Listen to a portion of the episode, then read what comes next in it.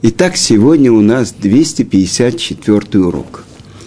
И мы сегодня начинаем учить очень важную барайту, но давайте договоримся, что с самого начала мы знаем, что шестая глава – это дополнение к пяти главам Мишны, и несмотря на то, что это барайта, внешняя Мишна, все-таки легче нам говорить Мишна. Итак, Мишна. И эта Мишна как будто объяснение предыдущей Мишны. А давайте посмотрим, что мы говорили э, в предыдущей Мишне.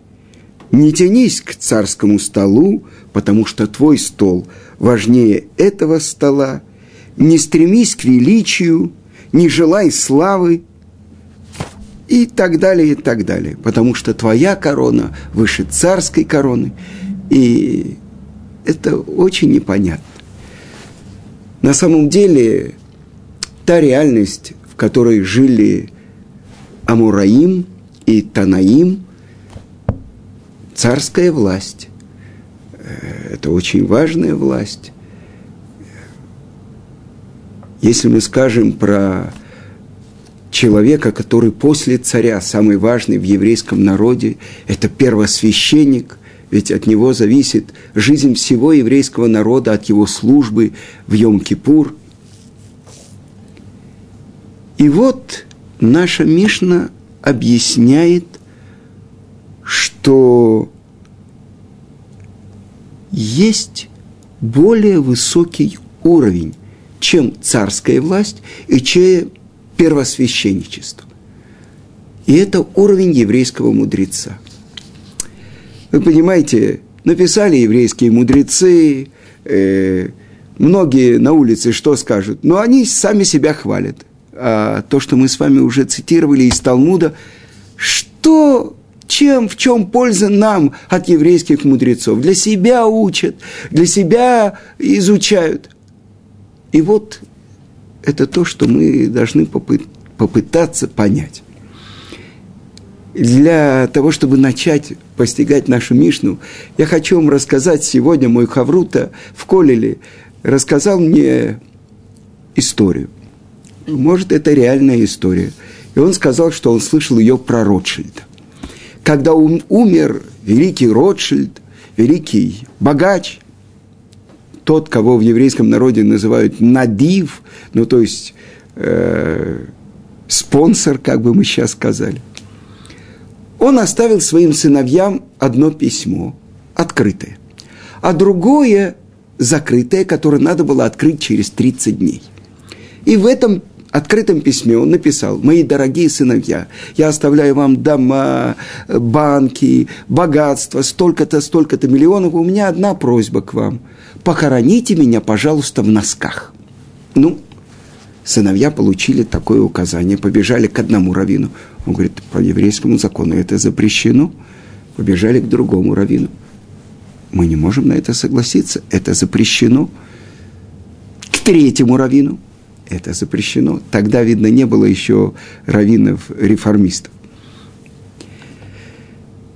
И что? Пришлось похоронить отца без носок, с голыми ногами. Прошло 30 дней, они провели 7 дней траура, через 30 дней они открывают закрытые второе письмо и читают. Вы видите, мои сыновья, что даже носки я не смог взять с собой в тот мир. Вам не удалось меня похоронить в носках. Поэтому запомните, человек с собой ничего не берет. Даже носки. Я понимаю, что у него были целые носки, а не дырявые. Почему я рассказал эту историю? В нашем время, в нашем мире почему-то еврейские мудрецы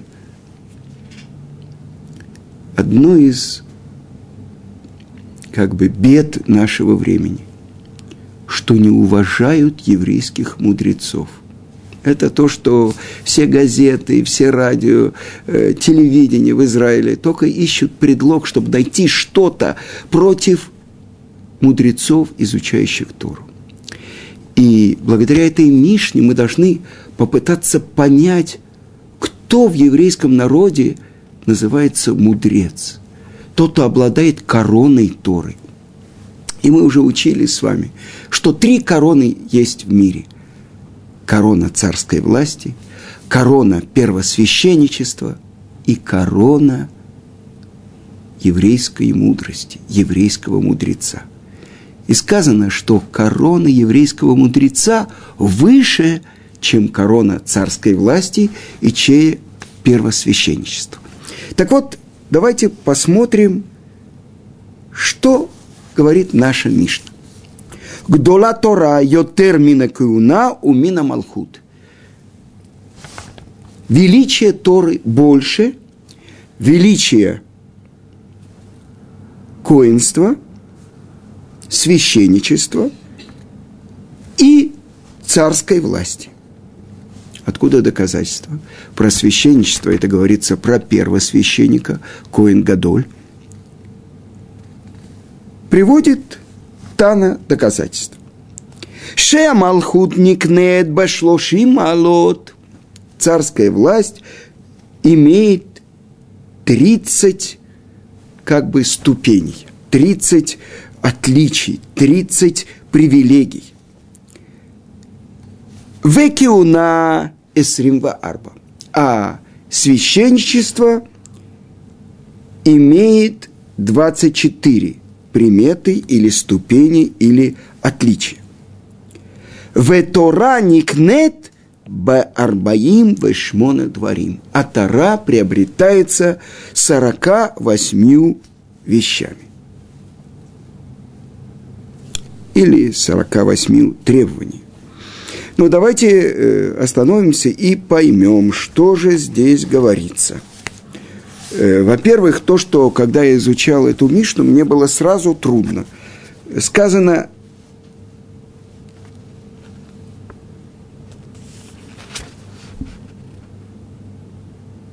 никнет, что царская корона приобретается тридцатью условиями, тридцатью достижениями. И что значит приобретается? Дальше э, в, будет рассказано, это я вам скажу, это говорится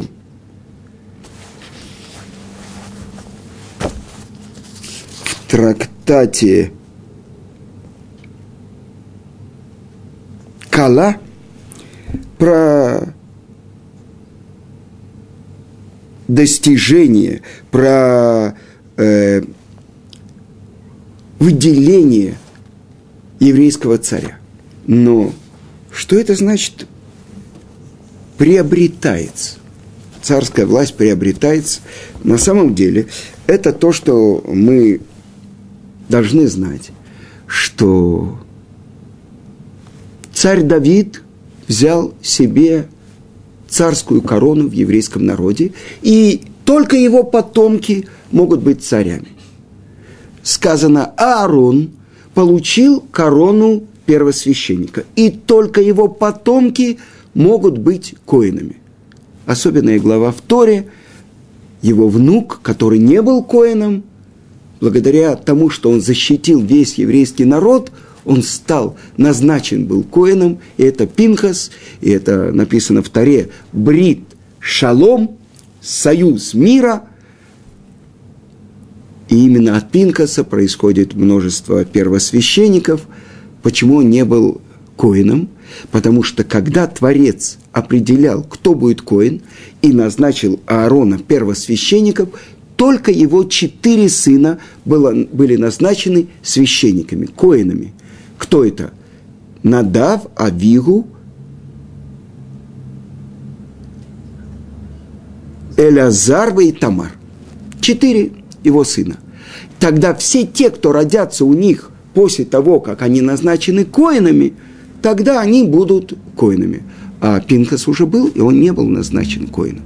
Только потому, что он возревновал за почет и славу Творца – и пошел на самопожертвование. Он получил это как право называться коином. Это я могу понять. Он приобрел этим самопожертвованием он приобрел. Но что здесь сказано про царя? Что приобретается царская э, корона, царствование, тридцатью приобретениями. Это же он получает как наследство. У царя рождается сын. Царь умирает, его сын становится царем. Ну, если много сыновей, может быть борьба и так далее. Но это совсем непонятно. И вот э, это то, что я хочу вам показать. То, что, видите, как хорошо, когда есть много комментаторов. И Мидраш Шмуэль, он объясняет то, что мне было трудно. Чем отличается царская власть, царское достоинство или достоинство Коина от достоинств еврейского мудреца. И он говорит, Тара приобретается 48 приобретениями, а царская власть 30, а коинство, первосвященничество или просто священничество 24. Значит, чем отличается? Количеством и особенным качеством. Так здесь хорошо. Здесь царь это 30 каких-то ступеней, Коин 24 ступени, а еврейский мудрец 48. Хорошо. А что же это такое ихуд, особенное качество? А он отвечает, на самом деле, чем выше человек по своему положению, тем больше почет он получает. Так вот, у него есть власть, у него есть почет, у него есть богатство, у него есть важность. Это отличие царя или коина – но они как бы не связаны с самим человеком. То есть он не приобрел это сам, а он получил это в наследство. Сын царя может быть царем, э, сын Коина, он может быть Коином. Если он достигнет чего-то, он станет первосвященником. Чем принципиально отличается достижение еврейского мудреца? Тем, что он приобретает их своим трудом, и это приобретение связано с его телом и с его душой. Когда мы будем изучать подробно эти достижения еврейского мудреца, тогда нам откроется, что какую великую работу проделал этот человек, чтобы стать кем? Чтобы стать главным раввином, раввиниссимусом, чтобы стать обладателем короны Торы. А что это такое корона Торы? Еврейский мудрец. Он учит Тору ради ее самой. И тогда что, что происходит? Он сам превращается в Тору. И это то, что сказано в Талмуде. Насколько глупы люди, которые встают перед Торой, которая написана на пергаменте, и не встают перед той Торой, которая идет на двух ногах, перед еврейским мудрецом. Тогда мы понимаем, что есть разница между короной Торы, короной царской власти и короной первосвященничества. И давайте посмотрим, откуда мы это учим. Что находилось в Кодыш, в храме? Вы знаете, был двор, был Израт Нашим, Израт Исраэль, место, где женщины находились, где евреи находились. Наконец-то было то место, которое называется Кодыш, святое. А потом было место, которое называлось Кодыша Кодаши. Так что находилось в Кодыш?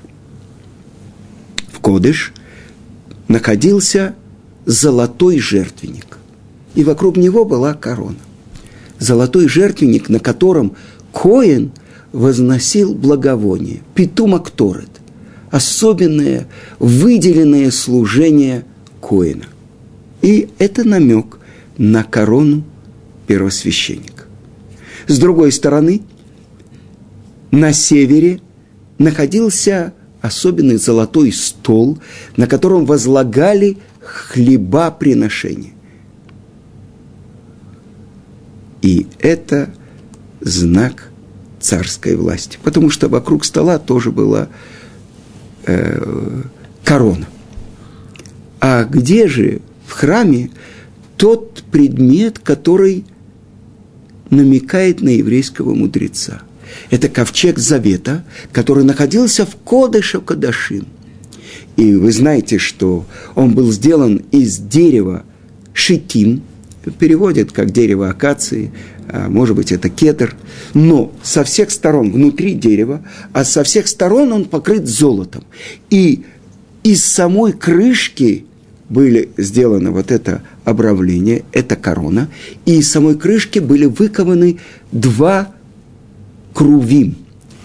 Говорит Талмуд, кирубия, как лицо мальчика и девочки. И их крылья были направлены один к другому. Когда еврейский народ отходил от Творца, нарушал его волю, они разворачивались, они отворачивались. Это самое святое место в мире. И туда заходил первосвященник самый святой день года, в Йома Кипурим.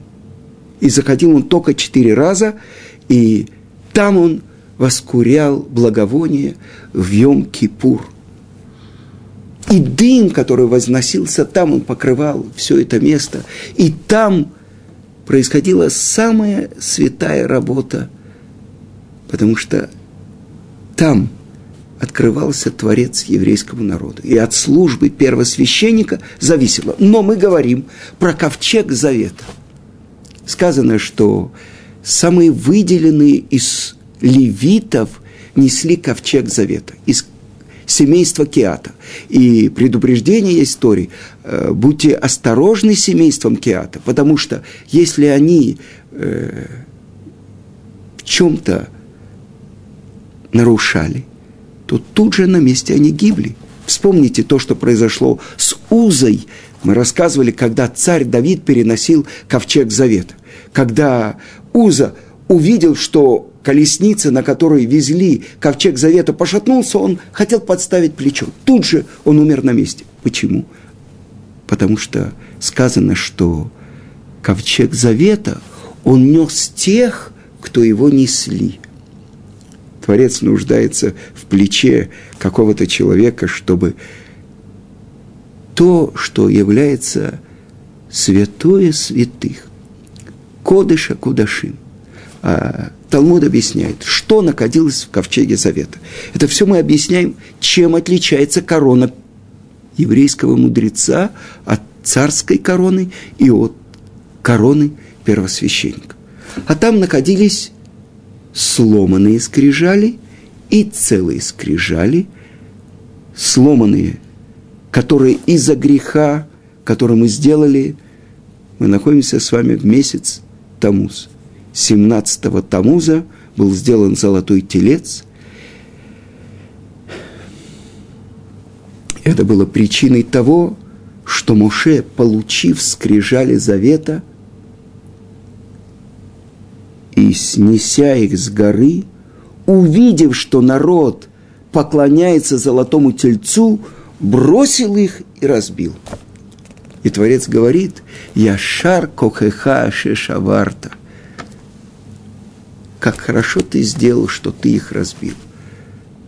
Если бы та тара, которая была высечена Творцом на этих сапфировых скрижалях, спустилась в стан, и в стане те, кто поклонялись идолам, увидели вы эти скрижали, то есть тот свет, который исходил из этих скрижалей, он бы уничтожил всех.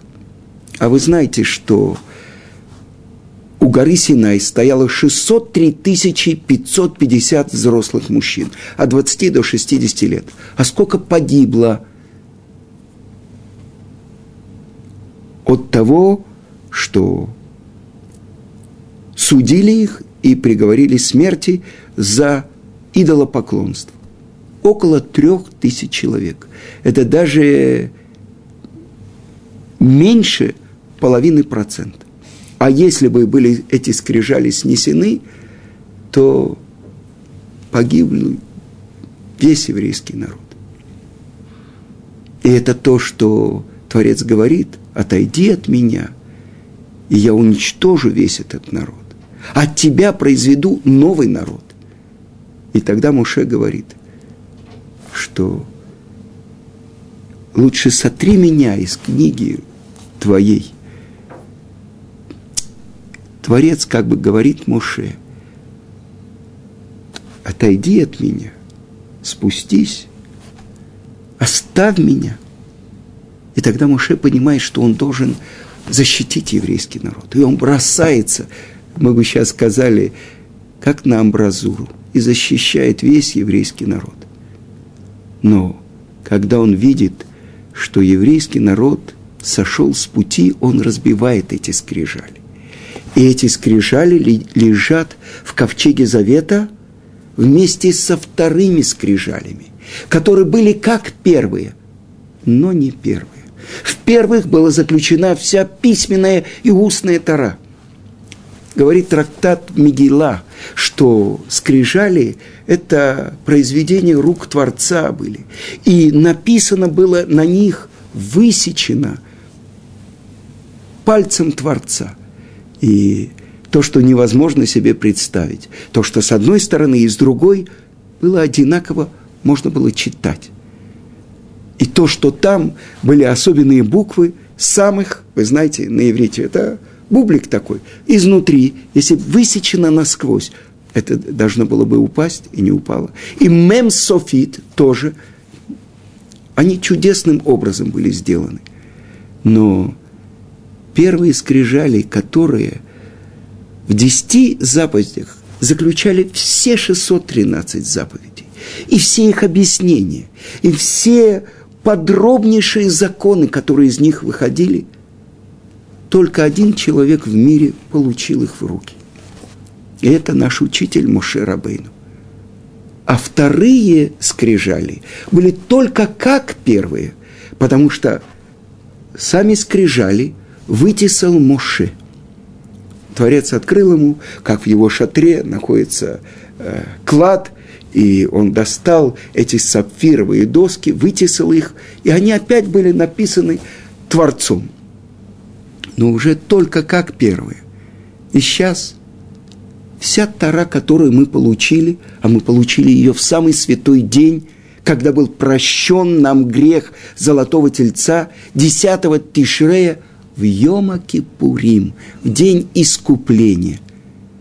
Но теперь мы учим Тору – и забываем. И поэтому сколько нам нужно прикладывать усилий, чтобы сохранить то, что мы приобрели. Так вот, вторые скрижали тоже находились в ковчеге завета. И это говорится про еврейского мудреца. В середине деревянная прослойка, а внутри и снаружи золото. То есть говорится про еврейского мудреца, что так же, как и снаружи, это чистое золото, так и внутри он должен быть как чистое золото без примеси. Но как это приобретается? Вот это то, что мы будем учить. Ведь тот, кто называется великим в еврейском народе, тот, кто называется Талмит Хахамом, обратите внимание, только в святом языке еврейский мудрец, он не называется хахамисимус, хахам, а он называется талмит хахам, ученик, мудрец. Буквальный перевод этого слова. И мы с вами учили, кто называется мудрец в нашем еврейском понимании. Не тот, кто прочитал больше всего книг, не тот, кто знает наизусть все эти книги, а тот, кто любит мудрость и готов учиться у каждого человека. Это определение еврейского мудреца. Тогда мы понимаем, о чем мы говорим. 48 ступеней, 48 приобретений, чтобы достичь того, что называется корона Торы.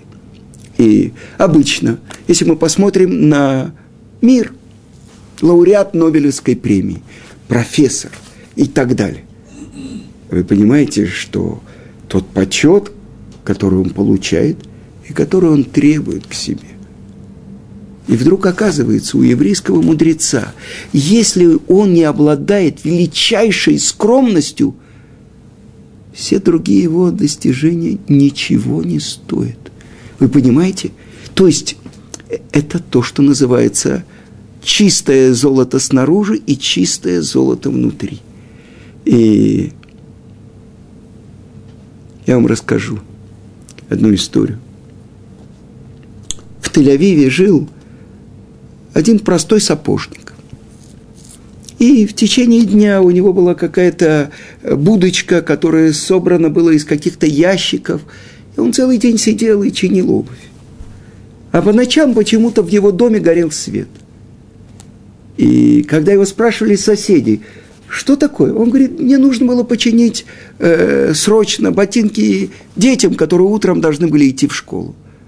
А на самом деле, где-то ночью приходили к нему люди во фраках, больших шляпах, и он обучал их тайнам Торы. И этот простой сапожник, к которому приходил величайший мудрец предыдущего поколения, Хазуныш, чтобы говорить с ним на самые глубокие темы Торы. Почему? Как-то спросили у Хазаныша, а кто этот сапожник? Что вы приходите к сапожнику говорить о Торе? А про этого сапожника известно было, что когда э, после катастрофы приехали в Израиль множество и множество людей, весь его дом был заполнен этими людьми. Они в его доме э, спали, ночевали и кормились. А этот сапожник, как объяснил своим ученикам Хазуныш, был один из 36 праведников нашего поколения. Человек, который обладал самыми большими знаниями в тайной Торе.